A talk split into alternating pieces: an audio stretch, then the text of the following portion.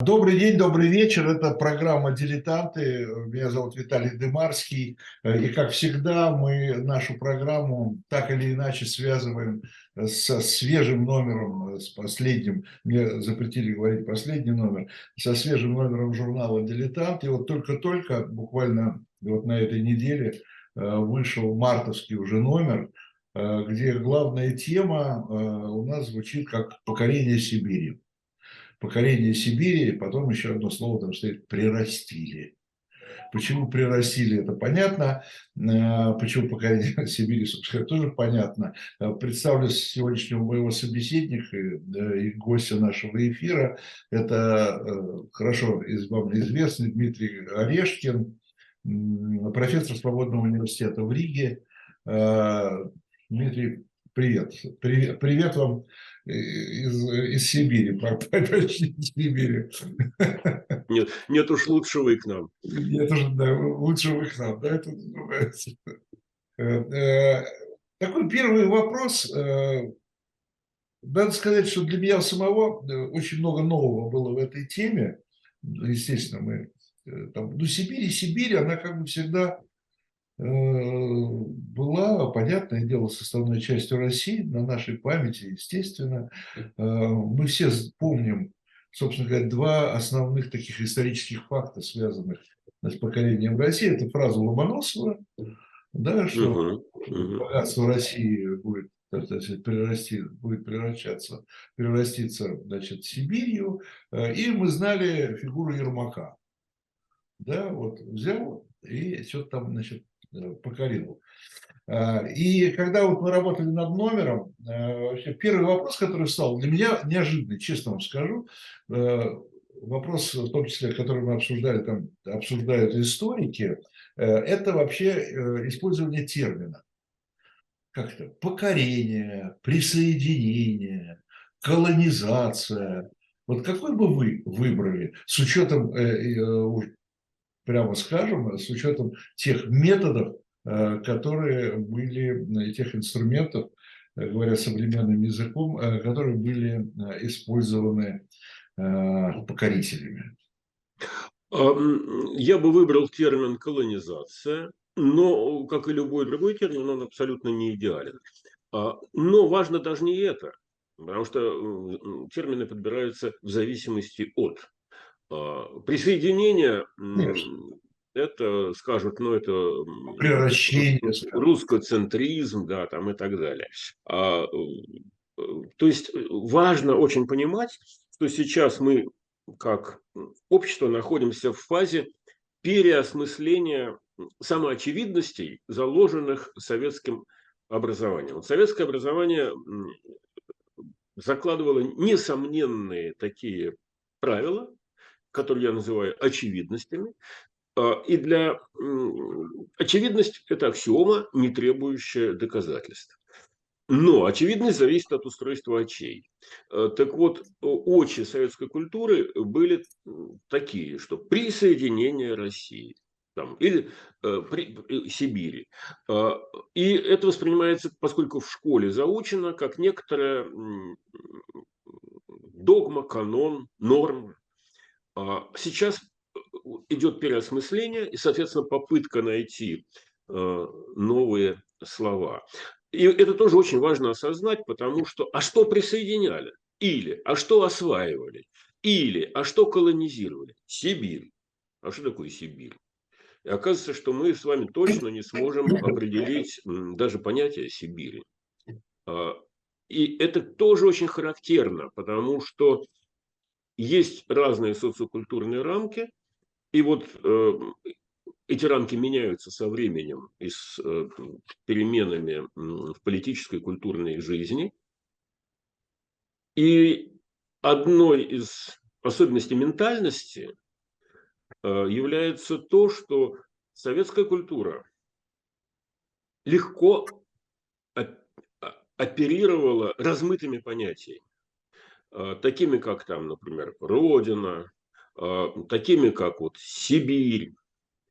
Э, а европейская культура по целому ряду причин, и мы об этом еще, я думаю, будем говорить, очень жестко вынуждена определять э, границы. И конкретизировать. Да, да ну про- просто потому, что это две разные территориальные культуры, если угодно. Когда говорят, разные... хорошо, мне, честно скажу, я вот, э, когда для себя выбирал, мне тоже, я склоняюсь к колонизации, да, ну, так по- по-своему тоже рассуждая. Но если мы говорим о колонизации, что это было в первую очередь? Э, это было освоение земель или колонизация, или колонизация народов там же? Но опять же, что такое терминология? По-русски земля – это и есть народ.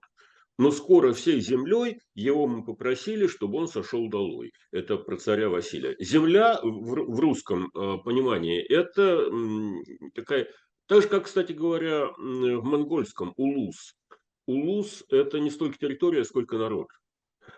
И э, территориальные границы Улуса точно не прописаны.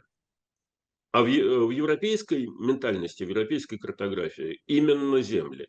И вот мы так или иначе мы осваиваем и встраиваемся в эту европейскую э, модель, э, и наше сознание требует, а где границы? Где границы Земли, где границы Сибири? Соответственно, народ или э, территория, или народ с территорией, или речь идет о взаимодействии разных культурных э, шаблонов. А, так вот, колонизация, я это понимаю как освоение территории новой, чуждой для нее политической культурой э, территориального менеджмента, и, соответственно, навязывание этой территории некоторых норм, нормативов политического, социального, культурного, религиозного быта. Завоевание Сибири, если называть вещи своими именами, да, Ермак Тимофеевич завоевал Сибирь. Она же была населена, там были он какие-то не, люди. Не один, он не один, конечно, был там. Ну, мы, мы пользуемся некоторыми, некоторыми историческими шаблонами. Никогда один человек не может завоевать. Ну, если касаться э, Ермака, то там было 500 казаков, э, и они как нож в масло вошли в эту самую Сибирь. А у хана Кучума было около 30 тысяч воинства. И вот эти 500 казаков поразительным образом легко вошли в Сибирь. А, и вот здесь очень важна точность, и, потому что болезненное дело, люди сейчас а, начинают формировать свои этнические или социальные а, идентичности и, соответственно, пересматривают прошлое. Конечно, это была экспансия, и, конечно, это была колонизация, и, конечно, это было завоевание. Оно было, и это тоже надо понимать, органично, потому что Ермак Тимофеевич э, шел не просто э, с пятьюстами молодцами, а шел с огнестрельным оружием и с боевым опытом, который он получил э, во время Ливонской войны, неудачной для России на западном фланге, но зато он приобрел технологию и навыки э, ведения того, что называется огнестрельным боем. А у хана Кучума бой был лучной.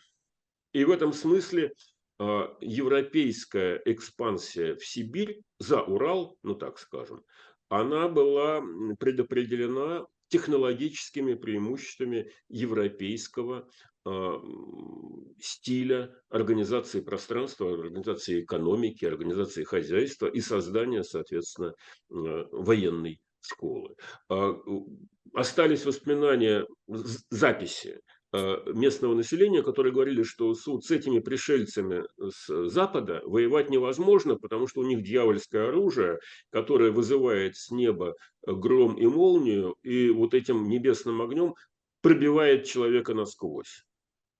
И вот это вот распространение этого ощущения безнадежности, когда ты не можешь э, так, как твои предки э, мужеством, э, ловкостью, умом, э, способностью управлять э, лошадками, сидя на них верхом и стрелять из лука, ты не можешь справиться вот с этим дьявольским, сатанинским, каким угодно еще порождением, которое пришло с Запада. Именно поэтому, вот благодаря этому технологическому прорыву европейскому, Ермак Тимофеевич со своими головорезами вовсе совершенно не собираюсь их представлять носителями э, идеалов э, университетского Запада и так далее. Э, это были, конечно, такие отборные люди, и цель их была объясачить, объясачить, значит, э, завоевать новые территории и заставить их платить налог. Ясак – это монгольский термин, заимствованный из ордынской политической культуры. Э, отсюда яса – закон, то есть, точнее говоря, наоборот, от слова яса – ясак. Таежные народы должны были платить мехами дань Э, э, белому царю. Белый он называется не потому, что белого цвета, а потому что э, в азиатской политической культуре у нас, у нас следованный от монгольских представлений, у, цвет, у сторон света были цветовые ассоциации. Белое – это значит западное. Но это вот, же, Дим, это же была, как я понимаю, его частная инициатива. Да нет, конечно. Что вы. Э, частная инициатива э, или, оно, или это государство российское? Э? Конечно, нет. Ну, слушайте, это примерно то же самое, что ЧВК «Вагнер». Значит, вроде как частная инициатива, да, но самолеты, танки ему дает государство. А для тех времен ключевая проблема – это порох и свинец. А, у, у Ермака не было э, своего производства и своих свинцовых фабрик, и, соответственно, пороховых тоже. Конечно, ему э, э, государь, еще не император в ту пору, Иван Васильевич и его люди помогали. И, в общем, эта экспансия, она привела к четырехкратному увеличению размера территории, которая, которая принадлежала Васильевичу. Это приводит в восторг э, господина Лимонова, который говорил, вот Иван, Иван Грозный, чего вы про него говорите? В четыре раза увеличил э, пространство Российской империи. Значит, был прав, говорит Лимонов.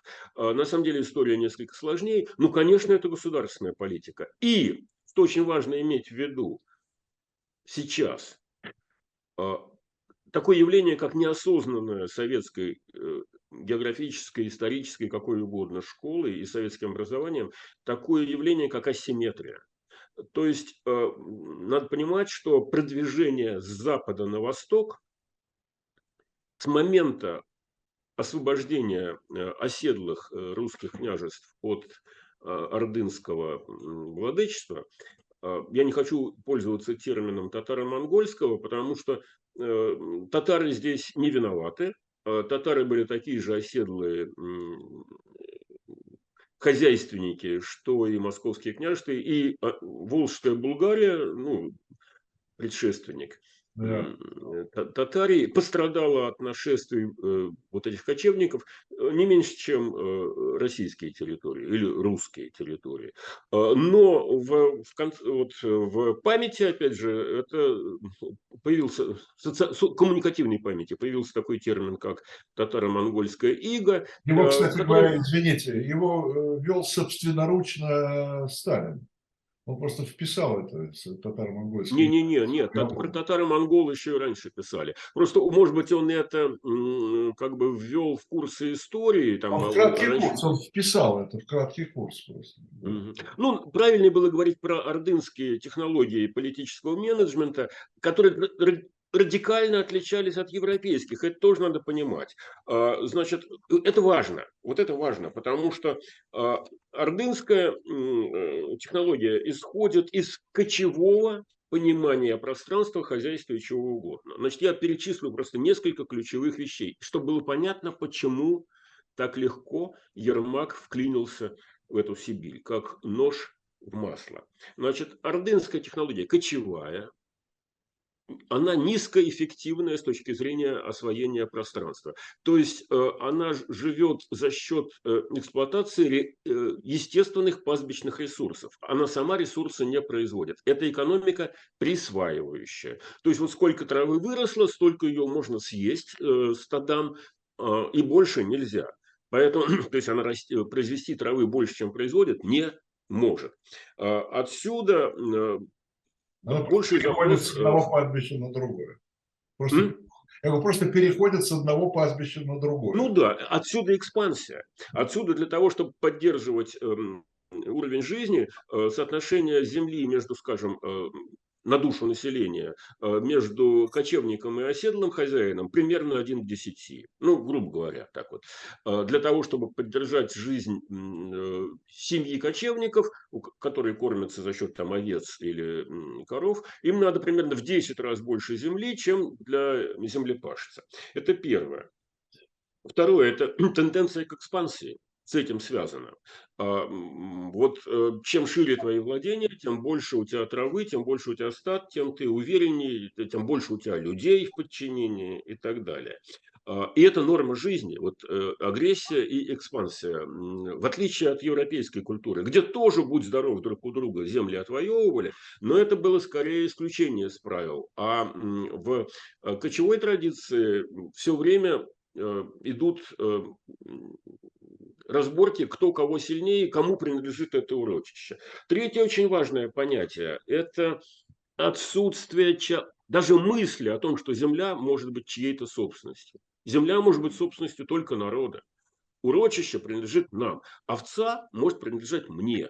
А земля принадлежит нам. И, соответственно, управляет этой землей тот, кто управляет народом. Э, и, по сути, он является и собственником, ханом. Вот поэтому, скажем, э, путешественники в земли Э, э, монгольские, э, будь хоть тот же план о Карпине, они писали, что никто не смеет сказать, вот это принадлежит мне, а вот это принадлежит хану, ибо все принадлежит хану, ну или императору, как он тогда писал. Все принадлежит императору. Вот э, тотальная собственность начальника над всей этой территорией, это тоже свойство Э, такой ордынской технологии. Э, значит, экстенсивное хозяйство вместо интенсивного. Абсолютное отсутствие идеи в инвестициях. То есть никакому кочевнику не придет в голову инвестировать ум, знания, труд в землю. Наоборот, они искренне презирали труд земледельца, потому что считали, что они рыцари кочующие. Они могут прийти, забрать у этого земледельца то, что он вырастил, он презренный, там, ковырялка в земле, э, головой вниз, задницей кверху. А, значит, э, тут приезжает свободный рыцарь, кочующий, отбирает у него то, что он наковырял. Обычно это делалось в декабре, в ноябре, когда уже сельскохозяйственный сезон закончился. И, естественно, он чувствовал себя хозяином жизни. А это был презренный смерть, или, как э, в Средней Азии говорили, сарт. Сарт – это тот, кто работает на земле, а кочующий рыцарь его пасет. Вот этот безинвестиционный характер очень важен, потому что от кочевой культуры материальных памятников не осталось. Отсутствует материальная память пространства. Это нам тоже в школе не объясняли. Потому что оседлая культура оставляет после себя города, университеты, церкви, а, там, рыночные площадки, на которых торгуются, определенную инфраструктуру. А, и европейские города поэтому бессмертны. А вот, с чем? Вот, Хорошо, тогда у меня Сейчас, такой... я, дог... я понимаю, что я увлекся э, академией, но это важно, потому что э, вот когда тот же самый э, Ермак продвигается в Сибирь... А с чем пришел Ермак? С оружием из заданию. Нет, нет, я имею в виду, я имею в виду э, не э, то, что с оружием это понятно. А с чем он пришел, с какими идеями? Эти, э, он же был уже не кочевник, он пришел не с кочевническими, а оседлическими, если так можно сказать. Он, они, они, Виталий, это мы сейчас все это описываем в этих терминах. Он пришел за ясаком, он пришел, ну, чтобы обогатиться, он пришел за шкурками куниц, соболей и так далее. А, вот у него была задача. Но а, решая эту свою вполне да. шкурную задачу, он ставил э, городки, ну то есть посады или остроги. А, он как бы структурировал это пространство, оставлял... Все-таки все-таки европейская культура. Ну, конечно. А, а откуда, откуда э, э, огнестрельное оружие это появилось? И вот это надо тоже понимать, что идет постоянная экспансия после того, как кончилась ордынская, эпоха ордынского величия. Это отдельная история, тоже жутко интересная. Она и иногда у нас восстанавливается, как при Иване Васильевиче Грозном, например, там некоторые особенности политического менеджмента Орды проскакивают в менеджменте. При товарище Сталине некоторые особенности ордынского территориального менеджмента проскакивают. Но это отдельная история.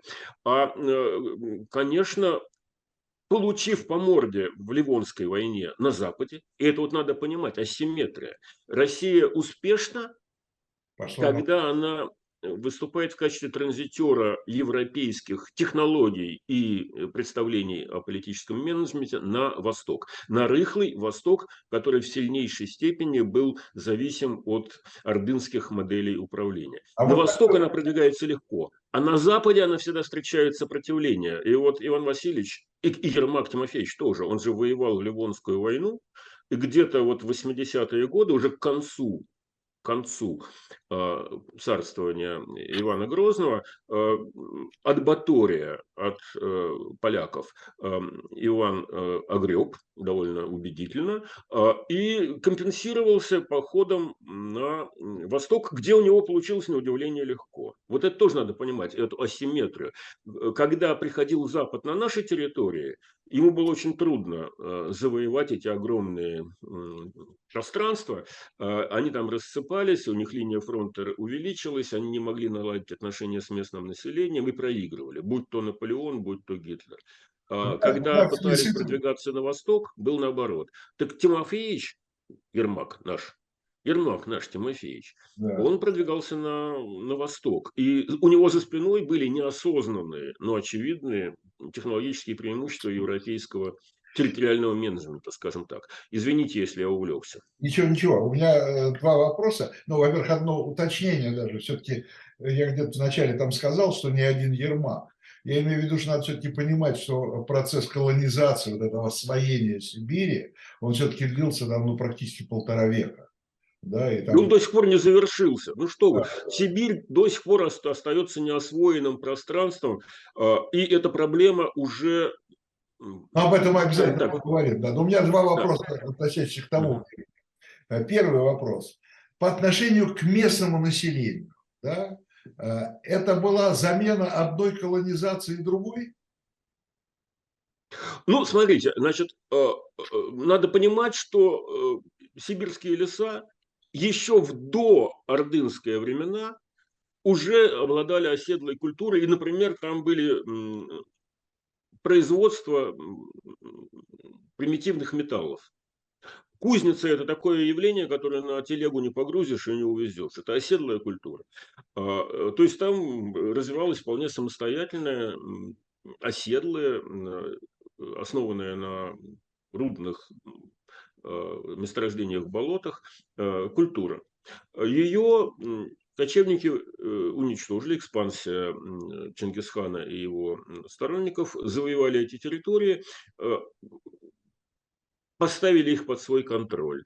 А, и после этого э, военный контроль, силовой контроль, не экономический, а экспансионистский. И вот Хан Кучум, он не оставил после, после себя университетов, там, городов, э, дорожной сети, потому что он был носителем все-таки, как ни говори, э, кочевой культуры. Я вовсе не склонен э, там, идеализировать Ермака Тимофеевича. Бандит был первостатейный. Но так или иначе он нес за собой вот эти преимущества, которые ему давала э, западная, европейская э, культура. Так что, конечно, это было завоевание, это было объясачивание, насилие, никаких сомнений. Точно так же, как э, то же самое происходило в Африке или там в Соединенных, в то, в то, в, на тех территориях, которые позже стали Соединенными Штатами Америки или Бразилии и так далее. Экспансия европейских, более продвинутых в технологическом смысле ценностей. Нравится это или не нравится, это объективный процесс. Можно это осуждать, обсуждать, но в те времена было именно так. И преимущество эм, европейской политической культуры было э, очевидным. Э, так что, да, конечно, завоевывали, подчиняли, э, народы были разные, и процесс этот длился очень долго. И шел, в общем-то, я позволю себе так сказать, в нормальном направлении, в том плане, что создавались территориальные структуры, строились города, дороги, быстро, а, увеличивалось и улучшалось медицинское обслуживание населения, а, образование того же самого населения. Это сейчас можно говорить, э, что, э, может быть, было бы лучше, если бы не было. Может быть. Но было оно вот так. И все это шло нормально до тех пор, пока в России не, не произошла повторная волна вот этих самых э, Э, отказа от принципов частной собственности, э, стирания границ, э, замена точного научного знания каким-то расплывчатым синкретическим образом мысли, что вот, вот наша территория без края и без, без конца, и замена, соответственно, идеи интенсификации пространства экспансией, завоевания всего мира ради блага трудящихся и пролетариата. Вот с этого момента развитие Сибири обращается в значительной степени вспять. Не сразу, потому что, конечно, еще продолжали развиваться города и прочее. Но вот мы сейчас видим, как э, Сибирь теряет нормальные темпы своего роста. Э, Сибирь теряет население, вместо того, чтобы привлекать к себе это население, что было бы абсолютно правильно. Э, Сибирь, как и, в общем-то, вся Россия, погружается в контрпродуктивный этап развития, потому что товарищ Путин, наследуя товарищу Сталину, а товарищ Сталин наследует товарищу Грозному, а товарищ Грозный, наследуя Сафа Гирею и принципам ордынского территориального менеджмента, воплощает вот эту попытку экспансии вместо того, чтобы заниматься интенсификацией своего собственного пространства. Поэтому Сибирь у нас систематически недокормленная, систематически недоразвитая, и в связи с этим делается, э, вместо того, чтобы э, могущество России прирастать Сибирью будет, как говорил Ломоносов, а, э, Сибирь становится объектом а, недокорма, и, соответственно, она постоянно на голодном пайке. Она нуждается в инвестициях, центр эти инвестиции обеспечить не может, а иностранных э, инвестиций он туда не допускает. Соответственно, а нет ли там, нет ли там во, всем, во всей этой истории одной объективной трудности? Э, ну, конечно, есть. Нет, Нет ну, объективная, объективная, трудность, объективная трудность, вот как я ее понимаю, она все время присутствует. Э, это э, просто элементарно, что на такую территорию у нас не хватает людей. Виталий, почему у нас не хватает людей? Ну, потому что 40 миллионов не может быть на такой безумной территории, это мало. Нет, э, вопрос не в этом. Почему у нас 140 миллионов? Значит, а, ну, если вы возьмете Российскую империю, карту, наложите на нее контур Российской Федерации, вот нынешней территории, да. И посмотрите, сколько в 1900 году, в начале 20 века, проживало на территории современной Российской Федерации, да. вы получите цифру в 75 миллионов человек. Ну, примерно. Соединенные Штаты Америки в том же 1900 году, в тех же границах, что сейчас, они с тех пор границы практически не меняли, тоже имели 75 миллионов населения. С тех пор прошло 122 года. В России 145 миллионов, а в Соединенных Штатах уже почти 340. Они выросли в 4 с лишним раза, а мы меньше, чем в 2. Если бы не сталинско-ленинские эксперименты, по внедрению ордынской системы общества, когда все одинаковые, все, все, все в восторге от вождя, без вождя никуда, никакой частной собственности, и нет смысла инвестировать э, свой труд в землю, потому что придут и отберут. Вот если бы не это, то, следуя из формулы Дмитрия Ивановича Менделеева, у России в ее современных границах было бы около 305-310 миллионов населения. Без вот этих войн, без вот этих коллективизаций, без гражданских, без голодухи военного коммунизма и так далее. Нормальный, да, при очень скромных исходных расчетных цифрах э, Менделеева, он не дурак был, в отличие от того, что про него сейчас говорят. Во всяком случае, его расчет, примененный к Америке, дает близкие результаты он бы прикинул, там, если бы Америка росла так же, как Россия, у нее было бы там, ну, вот примерно 300 с чем-то. Так у нее есть 300 с чем-то, а у нас в два раза меньше. Вот вам и весь ответ. Поэтому-то людей и не хватает. Просто территория развивается в течение поколений. И сегодня мы платим за то, что было сделано товарищем Сталином 3-4 поколения назад. Вот и все. Просто мы этого не понимаем. Мы не понимаем опять же, благодаря системе нашего э, образования. Э, мы не понимаем, как глубоко мы погружены в исторический контекст. Мы не понимаем той системы очевидности, которую нам вложили в башку, те очи, которые нам вставили в голову, и которыми мы видим окружающий мир. Мы видим окружающий мир о том, что значит, Советский Союз это был впереди планеты всей, он вылетел в космос первым и так далее, и так далее. И сейчас, а то, что... и сейчас пойдем обратно в СССР. Да. А, ну, а сейчас, естественно, да, вот людям это нравится, это сказка. Они же не знают, что это сказка. Кстати говоря, про Сибирь. Ну вот э, давайте вернемся к Сибири. Э, как ее осваивали, как, ее, как ей овладевали, если угодно, и как туда проходили европейские приоритеты. А ведь вот сейчас, сейчас Путин развернул опять Россию с западного вектора благодаря которым в России появилась такая ерунда, как Александр Сергеевич Пушкин там, или э, Екатерина Великая, или Петербург, город европейский. Э, вся российская культура, математика, музыка, живопись, все это пришло к нам э, с европейскими традициями. Сейчас нам говорят, нет, нет, это все нам чуждо, мы от этого отказываемся. Э, большевики первое, что сделали, переехали из Петербурга, из Ленинграда тогда еще, тогда еще Петербурга, в 18 году, в Москву назад. А он тогда был Петроградом. Да.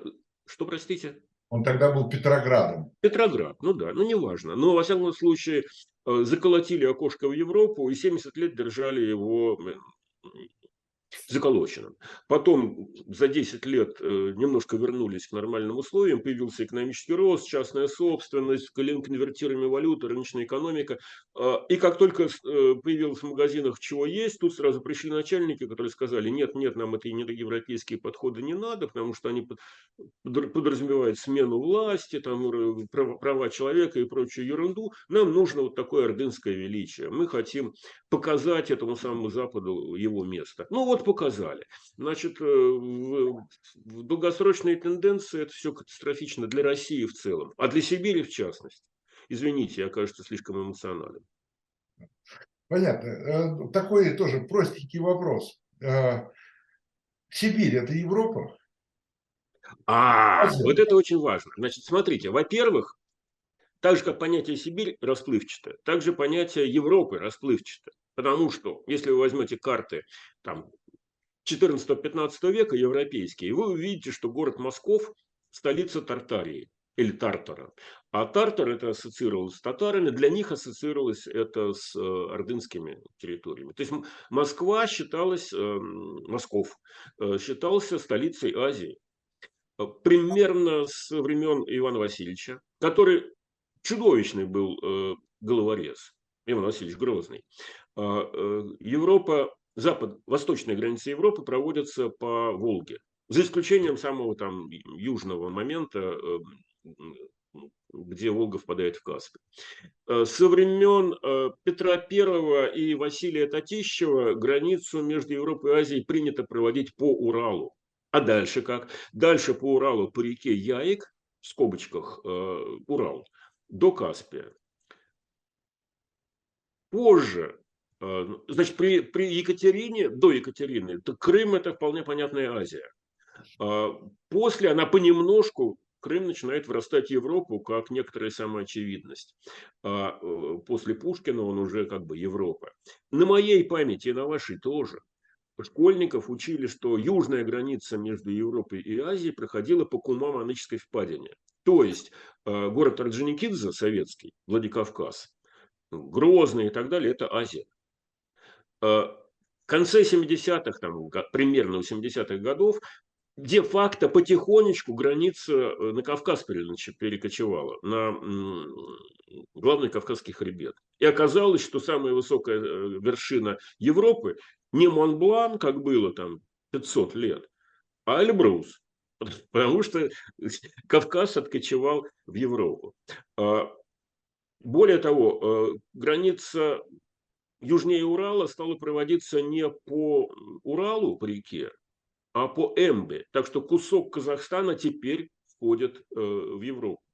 Вот это нигде никакими документами не зафиксировано. Это вот то, что как бы называется самоочевидность. Нам кажется, что это с понятия Европы и Азии это что-то фиксированное, а на самом деле это очень мобильное.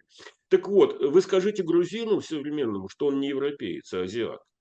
Он вас не поймет. И армянин тоже не поймет. Более того, Азербайджан одно А поколение турок? назад. А турок?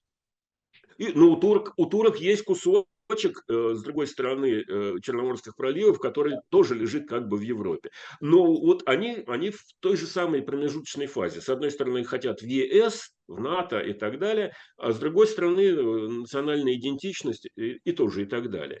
Так вот, Россия-то последние там 300 лет э, своего развития однозначно была в европейском пространстве. И, коли скоро Россия подписывает документы, например, с Европейским судом по правам человека, то вполне понятно, что Владивосток, как часть России, находится в правовом пространстве Европы, потому что гражданин в, из Владивостока может искать себе защиты в Европейском суде.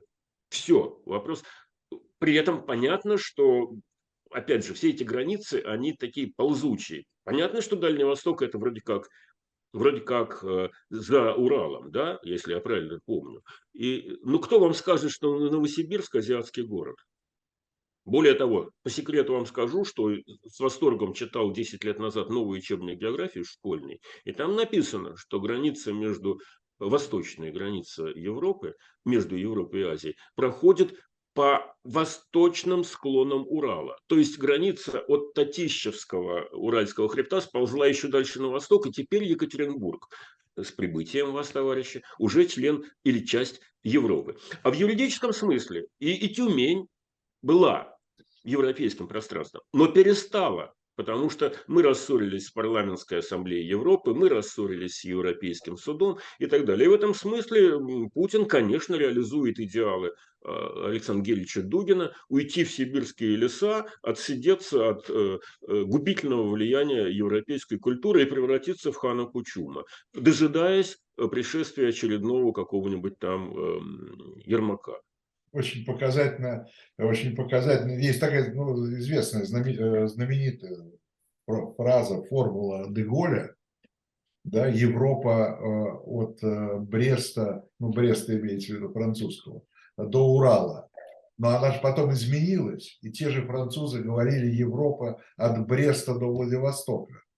А потом говорили от, э, от Португалии, ну, и, ну, и, да, да. и от Лиссабона до Владивостока. Ну, да, вот, в общем-то, это, и это, это, это нормальная тенденция развития пространства. А да. Путин выступает как противоестественное политическое явление. Но это, вот. смотрите, но это география.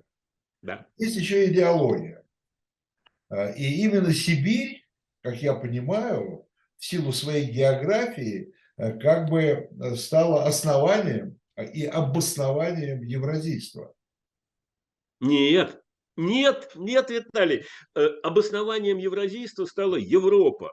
В Праге, в Берлине, Париже русские аристократы, изгнанные революции из своих э, частных имений, обиженные на эту чертову страну, с элементом антисемитизма, э, создавали эту концепцию вольного воздуха евразийских степей. Они это воспринимали как альтернативу вот этого чудовищного, чудовищных коридоров Лубянки.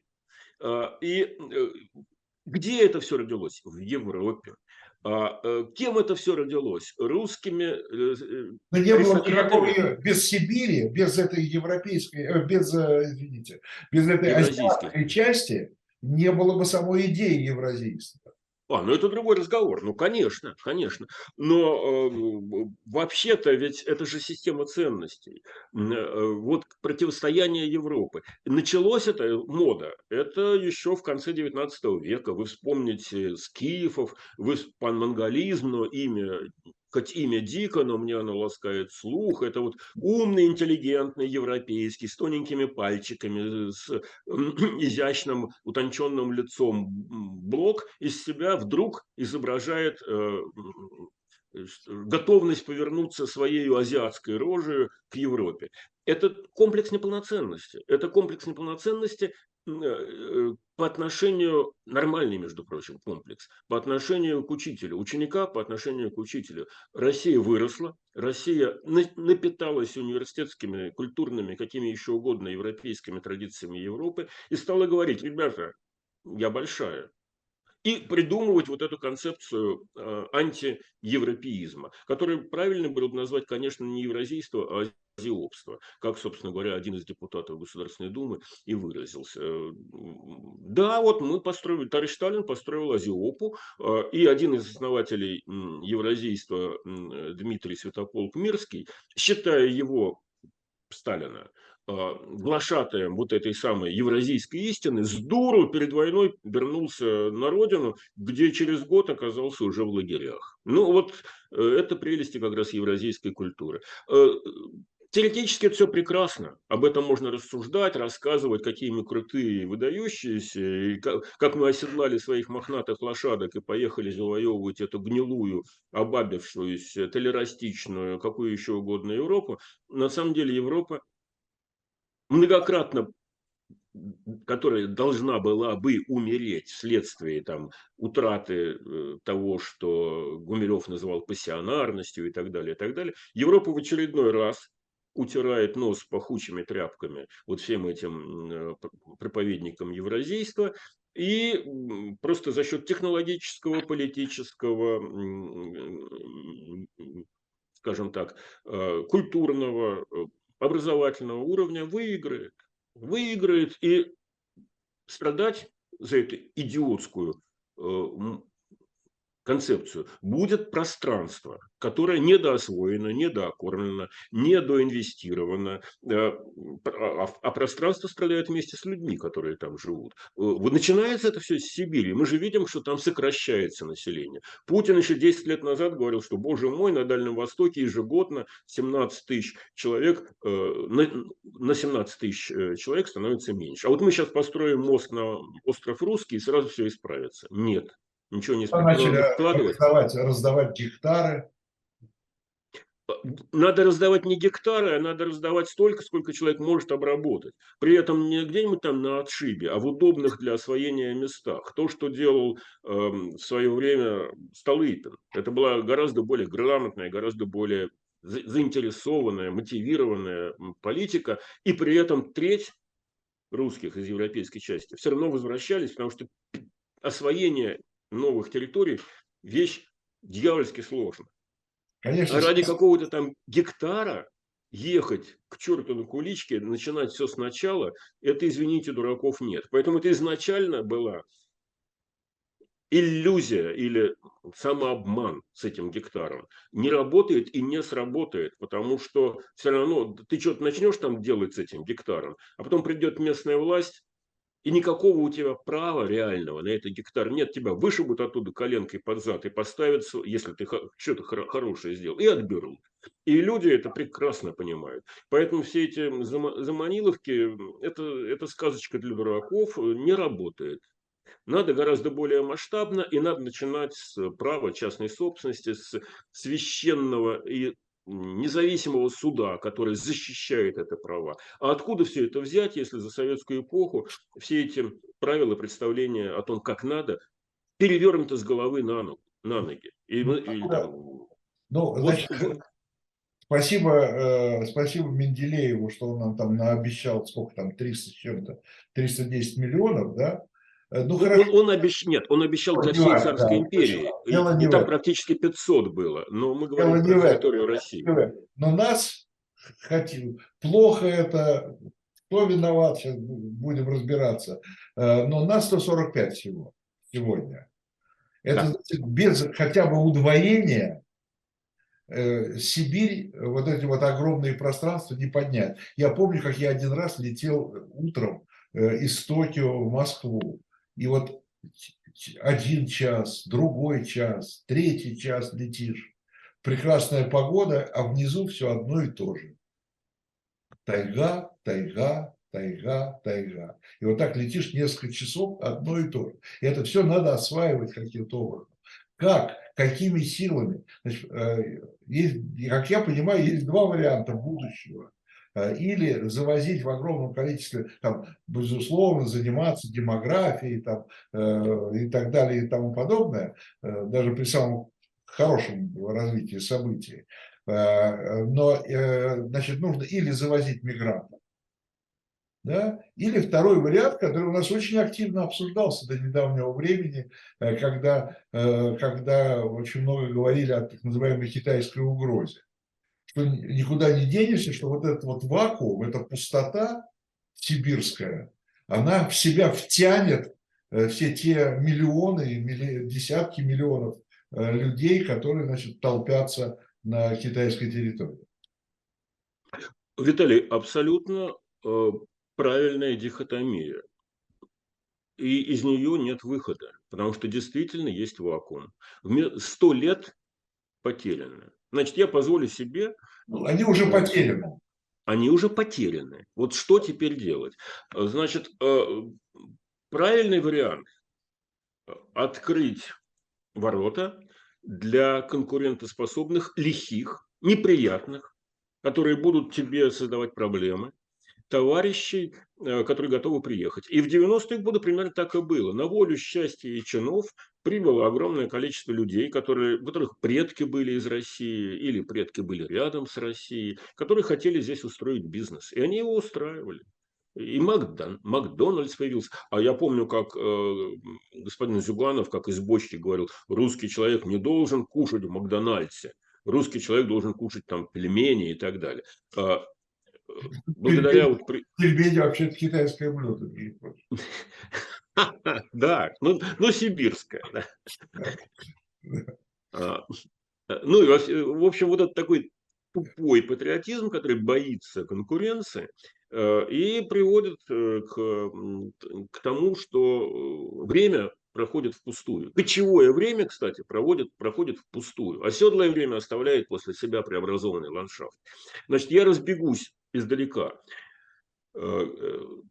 Э, э, проклятая, избяная, лапотная Россия, отсталая, э, в 90-х годах 19 века начала строить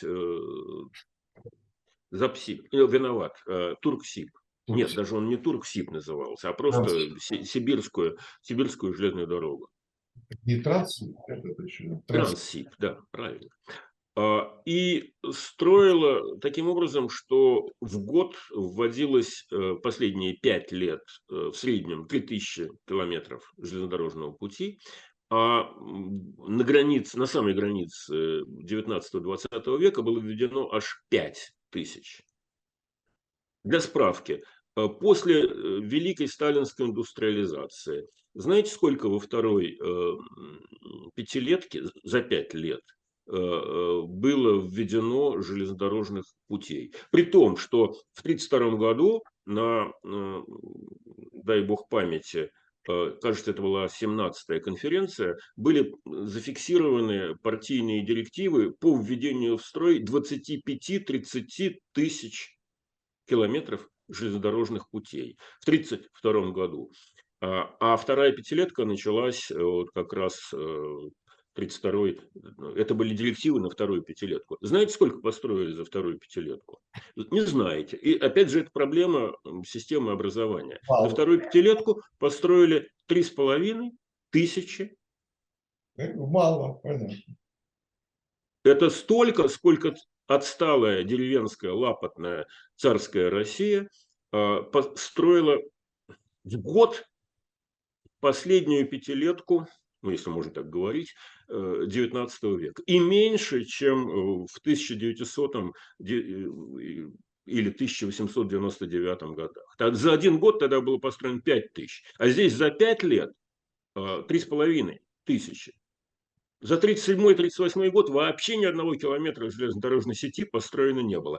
А вою в газетах было о том, а как мы э, идем вперед и как мы всех обгоняем, было до небес. И люди до сих пор слушают эти сказки про сталинскую индустриализацию, не понимая, что с тех пор за сто лет мы так и не построили второй ниточки железнодорожного транспорта в Сибирь. И сейчас, когда Владимиру Владимировичу Путину приходится нефть гнать из Европы, и не только нефть, но и лес тоже, например, туда, на восток, в Китай, э, цистерны стоят в очереди, ждут по три недели, потому что дорога-то одна, не хватает инфраструктуры. За сто лет не удосужилась вот эта супер продвинутая советская в сказках система построить второй параллельный железнодорожный путь. БАМ строили, должны были построить за пятилетку, э, построили 30 лет, и до сих пор он работает себе в убыток. Это коммерчески убыточное мероприятие, потому что забыли построить э, в конце БАМа морской терминал без которого вам в значительной степени бессмысленный. Потому что его строили для того, чтобы иметь альтернативную дорогу в случае, если Китай на нас нападет. Не из экономических соображений, не столько из экономических, сколько из военно-стратегических. Ну, короче, вот построили в 2003 году, наконец, ввели Северомуйский туннель, и с тех пор вот э, э, эта дорога приносит 3 э, доллара в минуту. Правда, не прибыли, а убыток.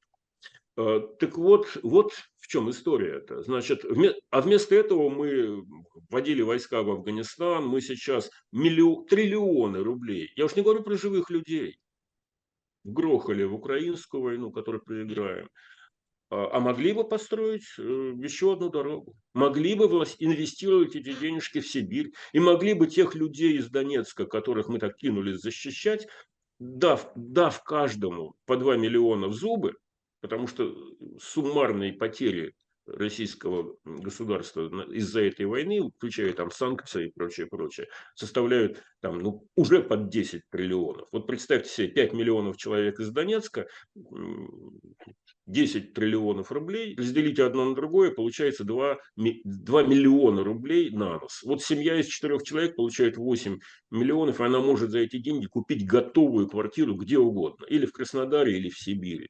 Нет, лучше мы это потратим на то, чтобы сжечь Украину и э, наших соотечественников, молодых мужиков, которые могли бы работать в той же самой Сибири и готовы были работать. Нет, мы их лучше пошлем ну, Сами кстати, знаете, куда. Если, если отвлечься от Сибири э, на Украину, э, то не получается это вообще, что ну, Украина это как частная, это простят меня украинцы, конечно, которые так сейчас значит, страдают, но это что это частное проявление, если говорить о такой э, в историческом плане о, о стратегии российской, что это в частное проявление вот этого вот Э, одурения э, территориями. Да? Ну, конечно. Ну, конечно. Территории, территории. Только, только, э, Виталий, я бы сказал так, что э, до этого, почему Россия была так успешна в течение 200 лет после Петра?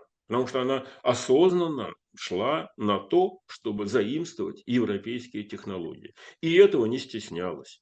И, и, и боярские дети ехали учиться в Европу, многие там оставались, но чем дальше в лес, тем больше народа возвращалось. И многие европейцы приехали на ловлю счастья и чинов на эту территорию. Два с половиной миллиона немцев, там, э, оздейских баронов или там э, приволжских немцев, они же внесли огромный вклад в русскую культуру, в математику, в военное дело, э, в музыку, куда угодно.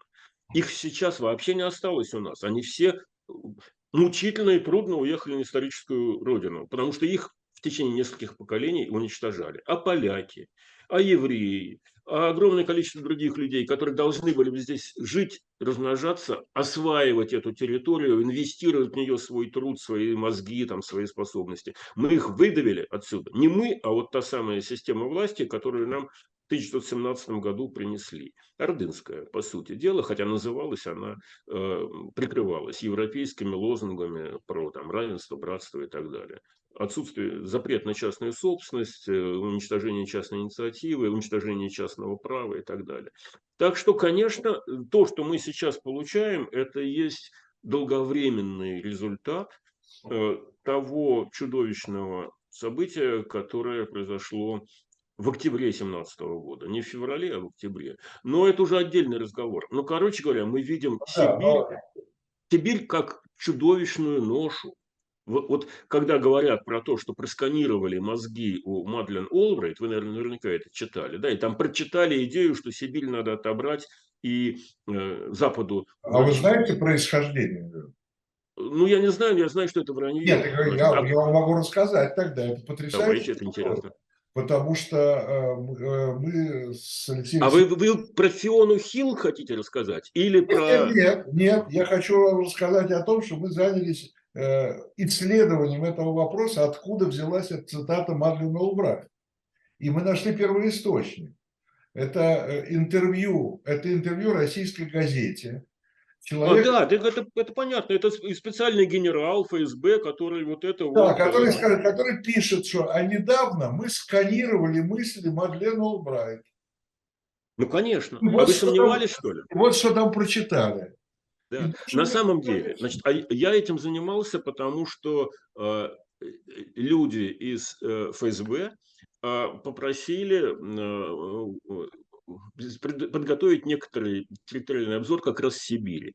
А, и вот вышла книжка Фионы Хилл, которая написала, называлась в переводе на русском, она называется э, «Сибирское бремя». А, и там, исходя из э, вполне такого доброкачественного, несколько, несколько скажем так, переоцененного а, регионального подхода написано, что да, у России не хватает людского ресурса для того, чтобы осваивать эти территории. А, и, соответственно, там ни слова не сказано о том, что эту территорию надо отобрать и отдать Западу. Там сказано, что вариант такой, надо привлекать инвестиции с Запада, для того, чтобы осваивать эту территорию. Де-факто это так и происходит, потому что инвестиции в производство нефти, газа и так далее, и технологии – привозились с Запада, и ни для кого это не секрет. Делалось это и в советские времена, вспомните сделку газ-трубы, когда Брежнев менял газ на трубы, которые продвинутая советская промышленность произвести не могла. Достаточно большого диаметра, достаточно прочные, чтобы при большом давлении не трескались. Не могла. Французы производили трубы, а мы им потом в ответ платили газом. А, так вот, а, э, они, чекисты, прочитали эту книжку Фиона Хилл о том, что Россия уже не может, у нее ресурсов не хватает на то, чтобы Сибирь поднять на должный уровень. А э, привлечь иностранные инвестиции она не может, потому что идеологически она себе этого не позволяет. А привлечь японские инвестиции, которые стоят и ждут, она не может, потому что не может поступиться вот этими самыми северными территориями. Ну, это у Фионы Хилл не было сказано. Короче говоря, они взяли из этого только то, что могли взять. Пропагандистскую фишку о том, что Запад смотрит на Сибирь и хочет ее сожрать. Ну, не да, хочет Запад, и Фиона Хилл этого не хотела. Они это придумали. И заодно сканировали мысли Мадлен Ну, а это, это, это, это у них работа такая. Они и наши с вами мысли сканируют. Они до сих пор сканируют все мысли. Да, да. Они сканируют мысли и объявляют иноагентами. Там. Ну, понятное дело. Да. Так, так что вот это сканирование у нас вообще очень нравится. Но это же тоже наша скрепа. Вот мы же ее защищать должны, да? Вот. А потом оказывается, что сидим у разбитого корыта и задней ногой чешем за ухом, думаю, а что ж это такое-то? Так вот от того, ребята. А, когда императрица там приглашала европейцев, или Петр Алексеевич приглашал э, э, Витуса Беринга, например, да, э, или там кого угодно, Миллера для того, чтобы делать съемку геологическую Урала. Это было нормально, это было естественно. А сейчас противоестественно. Мы значит, возвращаемся вот к такому э, ордынскому самодовольству, когда мы, мы-то можем повторить, мы-то вот ого-го, просто потому что не знаем истории. И не знаем, что победа над Гитлером была не, заслугой не только Советского Союза, но и, простите, э, Америки вместе с Ленд-Лизом. И Британии тоже, которая начала эту войну на полтора года раньше России и, и воевала долго в одиночку. Это Спасибо. проблема искажения. Да, у нас время заканчивается, к сожалению. Да. Э, очень интересно, по-моему, вообще интересно, это очень история, правильно сказал Дмитрий Борисович Орешкин, что мы плохо знаем историю. Собственно, для этого мы издаем такой скромный журнал под названием «Дилетант», вот, для этого мы э, там поднимаем какие-то темы, которые, может быть, даже для нас самих являются новыми, поэтому нам, может, может быть, это один из секретов журнала, что нам самим, тем, кто его делает, интересно это, да, потому что мы, мы сами там что-то для себя и узнаем. Мы, мы дилетанты, да, мы же не выдаем себя за профессионалов. Вот. Ну и читатель наш, конечно, тоже наверное, дилетант, хотя э, пишут нам авторы замечательные профессионалы. Э, Как выступил сегодня перед вами замечательный профессионал Дмитрий Орешкин. Еще раз напоминаю, тема, э, тема покорения Сибири, э, э, главная тема номера э, только что вышедшего мартовского номера журнала. Э, Как всегда, там много всего другого. Э, Милости просим для тех, кто не дойдет до киоска и не найдет журнал в городе или в городах скорее. Милости просим на сайт shop Дилетант Медиа. Э, Там вы найдете много чего другого, не только журнал, но и журнал тоже. Вот, кстати, вчера как раз я говорил о том, появилась, например, появился, например, диск машины времени с э, картинками от Андрея Макаревича, который сам нарисовал, значит, э, рисовал эти картинки, он замечательный еще художник. Э, Так что покупайте там журнал, и не только, еще раз повторю, журнал. Это была программа «Дилетанты», напрямую связанная с журналом, почти одноименным, там в одном в единственном числе, дилетант, и читайте журнал. И еще раз спасибо Орешкину. До встречи. Э, До... А с вами, уважаемая аудитория, до встречи через неделю. Всего. До свидания, Виталий. Будьте здоровы. Все. Всего. Счастливы. До встречи.